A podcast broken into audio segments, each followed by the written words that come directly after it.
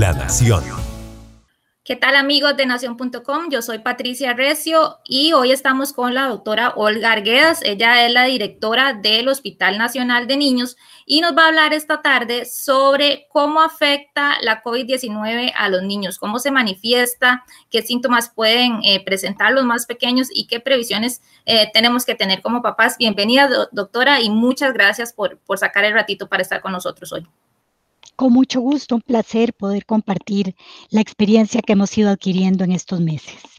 Perfecto, doctora. Precisamente ahora que usted menciona el tema de los meses, ¿qué es lo que ustedes han visto en este tiempo, que han notado sobre cómo se manifiesta, qué tan expuestos están los más pequeños a, contagiarse y, y en caso de contagiarse, qué tanto los puede afectar?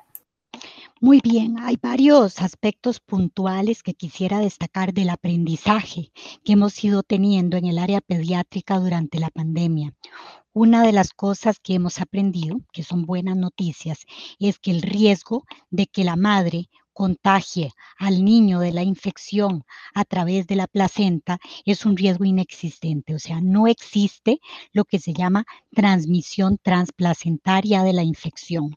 Lo otro que hemos aprendido es que la COVID-19 no contraindica la lactancia materna y que el niño hijo de una madre positiva puede y debe recibir lactancia materna porque los beneficios de la lactancia sobrepasan en mucho cualquier riesgo que implique, ¿verdad?, la cercanía con la madre si ésta usa un adecuado método de protección.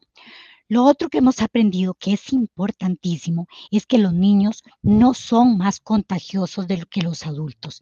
Y esto lo subrayo porque fue un mito que existió al inicio de la pandemia de que los niños eran peligrosísimos porque lucían bien, pero podían transmitir el virus. Sabemos que la proporción de niños asintomáticos es muy similar a la proporción de adultos asintomáticos y anda ahí alrededor del 30%. Ahora hemos dado un paso más adelante, que es muy importante, y es que el nivel de riesgo de contagio y de que se transmita la infección a los otros es muy bajo en niños menores de 9 años. En los mayores de 9 años, que ya tienen otros estilos de socialización, el riesgo es más parecido a las edades posteriores de la vida, pero en el grupo de niños menores de, de 9 años el riesgo es menor. Lo otro que hemos aprendido, que creo que ya el público lo conoce, es que la COVID-19 en los niños, hasta el momento, porque esto puede cambiar, hasta el momento ha tenido una presentación mucho más benigna que en los adultos. La enfermedad usualmente produce menos complicaciones, menos hospitalizaciones, menos necesidad de cuidado intensivo y menos mortalidad. Esa era la siguiente pregunta, doctora. Ahora que usted menciona el tema de que el porcentaje de asintomáticos es similar al de los adultos, pero en el caso de ellos, los síntomas eh, que se manifiestan no suelen ser tan agresivos. ¿Cómo, son, ¿Cómo son esas manifestaciones en ellos y qué es lo que hace que tal vez no sufran una sintomatología tan, una sintomatología tan agresiva como los adultos? Vamos a ver los síntomas en los niños y es muy interesante porque los niños, que los vemos así como una sola gran caja, se comportan, se componen de varias cajitas separadas. Entonces, los niños menores de 28 días, que son los recién nacidos, tienen una un comportamiento y una manifestación totalmente diferente de los niños lactantes menores, lactantes mayores, escolares, preescolares, escolares y adolescentes. En términos generales, los niños pequeñitos tienen síntomas inespecíficos. A veces no tienen ni siquiera fiebre, solo rechazo al alimento, pobre succión, demasiada somnolencia. Los niños más grandecitos tienen manifestaciones que son indistinguibles de una gripe. Se parecen muchísimo a un resfriado común y los síntomas más comunes en la edad pediátrica son tres, la fiebre, la tos y el dolor de garganta. Estos síntomas evidentemente, evidentemente son indistinguibles porque hay muchas otras infecciones virales que pueden dar este tipo de sintomatología. Ahora, los padres, cuando tengan estos síntomas en el contexto que estamos viviendo ahora, deben buscar atención médica. Esa era la siguiente pregunta, doctora. Este, ¿Cuándo o qué parámetros hay que tomar en cuenta para acudir al hospital? Porque en adultos pues está muy eh, normalizado el tema de la oxigenación y la, necesidad de oxígeno que, eh, que, se tiene que ir llevando en control. En los pequeños, ¿cuándo eh, acudir al hospital o qué parámetros seguir? Vamos a ver, si nosotros estamos, y ahí yo pondría dos contextos diferentes, Patricia, si nosotros estamos en el contexto de una familia que ya tiene casos diagnosticados, que están haciendo cuarentena como familia, y uno de los niños de esa familia comienza con fiebre, con tos, con dolor de garganta, con pérdida de la olfacción o cualquiera de los síntomas ya conocidos, mientras el niño esté alimentándose bien, mientras el niño esté haciendo normalmente sus actividades de, juego, mientras su patrón respiratorio sea el normal, esos niños no requieren una consulta, pueden quedarse en casa y probablemente, o sea, son niños confirmados por nexo y que deben guardar la cuarentena obligatoria. Ahora, cuando no tenemos la certeza de que hay un contacto familiar y tenemos a un niño que empieza con sintomatología relacionada, es mejor que acudan a un centro de salud porque este niño puede ser el caso índice que nos permita detectar la enfermedad en el seno de esa familia y tomar las medidas preventivas para que el contagio no se disemine a otros. Una de las preocupaciones, doctora, más frecuentes y tal vez porque es también una de las enfermedades o factores más comunes en los niños es el tema del asma. ¿Es considerado realmente este un factor de riesgo que podría hacer la diferencia entre, entre un niño eh, que dé positivo, sea grave o tenga una presentación del virus eh, más agresiva o más peligrosa que un niño que no tenga esa condición asmática? Mire, con la, con la información que tenemos hasta la fecha, la respuesta es no. La mayor parte de los niños asmáticos, si están adecuadamente controlados o si son niños que tienen crisis infrecuentes, no tienen una evolución más eh, tórpida o más difícil que aquellos niños que no son asmáticos. Entonces, esta no se considera una condición de riesgo. Se consideran condiciones de riesgo los niños que reciben tratamiento con inmunosupresores, que son medicamentos que bajan las defensas. Se considera dentro de estos incluimos a los niños con cáncer que están recibiendo quimioterapia. Se consideran condiciones de riesgo los niños con cardiopatías congénitas que no hayan sido corregidas. Se consideran condiciones de riesgo los niños que tienen enfermedad pulmonar crónica y que son oxígeno dependientes o los niños con condiciones de discapacidad como parálisis de cerebral, cerebral infantil. Los niños con diabetes mellitus tipo 1 son otra categoría que son los niños que nacen con este defecto o lo desarrollan en la infancia y requieren recibir tratamiento con insulina, son otra condición de riesgo para una evolución más tórpida de la COVID-19. En el caso del síndrome inflamatorio, doctora, ¿qué han podido aprender y, qué es lo que se sabe hasta ahora de, esa afección que tal vez, no sé si me equivoco, es de las más graves eh, en los más pequeños? Bueno, le voy a dar una primicia a usted porque justamente el día de ayer comprobamos ya el caso número 34 de síndrome multiinflamatorio de la infancia.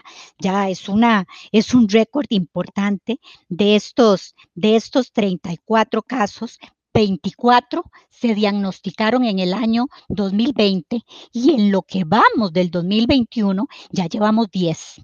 O sea que si la cosa sigue como va en cuanto al aumento exponencial de casos, muy probablemente en el 2021 vamos a tener más casos de síndrome multiinflamatorio de la infancia que se ha llamado MISC o que la gente lo conoce como la enfermedad que se parece al Kawasaki, pero eh, hemos, vamos a tener más casos en el 2021 que los que tuvimos en el 2020. ¿Qué hemos aprendido? Bueno, que es una complicación que se presenta cuando las tasas de transmisión en las comunidades son muy altas. Y esto es justamente lo que estamos viviendo en Costa Rica. Lo otro que hemos aprendido es que la mayor parte de los casos se presentan cuando ya la COVID está terminando o algunas veces es un síndrome post-COVID. Es decir, ya la familia va saliendo de la situación y unas semanas después el niño inicia con las características clínicas típicas de calentura muy alta, brote en la piel, enrojecimiento de los ojos, enrojecimiento de la lengua, dolor e inflamación en las articulaciones, que son la sintomatología más común. En Costa Rica nos sentimos muy orgullosos porque a pesar de que tenemos ya 34 casos, no registramos ningún niño fallecido por esta condición. ¿Y por qué fallecen? Fallecen porque esta inflamación que yo acabo de describir externa afecta a otros órganos internos y predominantemente el corazón. Entonces produce un defecto en el funcionamiento del corazón, el niño entra en shock y fallece. Los casos en Costa Rica, gracias a la labor de los pediatras en todo el país, debo decirlo, se han detectado tempranamente, han sido referidos aquí al hospital de manera oportuna y por dicha lo otro que hemos aprendido es que, existe un tratamiento muy efectivo, que es la gamma globulina endovenosa a altas dosis, que se las aplicamos tempranamente. Usamos algunos otros medicamentos para controlar algunos problemas de coagulación que también presentan. Utilizamos antiinflamatorios potentes como los esteroides y les damos un seguimiento cardiológico muy estricto. Eh, doctora, por último, quería, bueno, que usted nos hablara sobre las ventajas de, que los niños estén en los centros educativos eh, versus el riesgo, ¿verdad? Tal vez no en este momento, que ya sabemos que las clases pronto se van a suspender, pero ¿por qué resulta más ventajoso que los niños acudan a las escuelas en comparación con el riesgo al que podrían exponerse eh, de un eventual contagio? Bueno, ahí tendría tendría muchas cosas que, decirle, Patricia, pero lo voy a resumir en, en estas la escolarización es esencial para el desarrollo de los niños. En la escuela aporta al niño muchas veces la posibilidad de comer, la posibilidad de hacer ejercicio físico. Aporta una, un componente importantísimo en salud mental por la posibilidad de socializar con sus pares. Los enseña a interactuar entre, entre generaciones y además debo reconocer que los docentes tienen un rol importantísimo en la detección de casos de violencia infantil. Nuestros datos durante el periodo en que los niños estuvieron en clases bimodales, es decir, con presencialidad, mostraron que no hubo un incremento significativo de contagios. Esto es concordante con la experiencia en otros países del mundo. Hay reportes de los Estados Unidos, hay reportes en Francia, hay reportes en Israel, donde se demuestra que la presencialidad escolar, si se guardan las medidas de mitigación, no produce un aumento de casos. Perfecto, doctora. Eso sería, no sé si hay algo más que usted quisiera agregar o, algún tema que estemos dejando de lado y que usted considere que sea importante que los papás tengan en cuenta en relación a, esta, a esta temática. Bueno, yo querría decirle a los papás, invitarlos a una cosita extra y es invitarlos a que cuando les corresponda no pierdan la oportunidad de vacunarse, porque el hecho de que los padres estén vacunados es un factor de protección para los niños. A los niños todavía pues no los podemos vacunar porque todavía las disposiciones nacionales por el momento solamente mayores de 16 años con factores de riesgo y en vacunas con, que tengan la licencia específica para esa edad. Yo sé que muy pronto, pienso que casi con absoluta seguridad, que en este año 2021 ya vamos a tener la licencia para la utilización de vacunas en mayores de 12 y es probable que también casi al final del año la vamos a tener para mayores de 9. Pero bueno, Mientras eso se concreta, los papás pueden ayudar muchísimo vacunándose ellos y de esta manera garantizan un entorno familiar muchísimo más seguro para sus hijos. Buenísimo, doctora. Muchísimas gracias más bien nuevamente por, por el tiempito, ¿verdad? Porque sé que estos días son de, bastante ajetreo para todos ustedes y por tan valiosas eh, recomendaciones y criterios que le da a, a todos los papás. Muchas gracias, doctora. Con mucho gusto, a las órdenes. La Nación. De la página a sus oídos.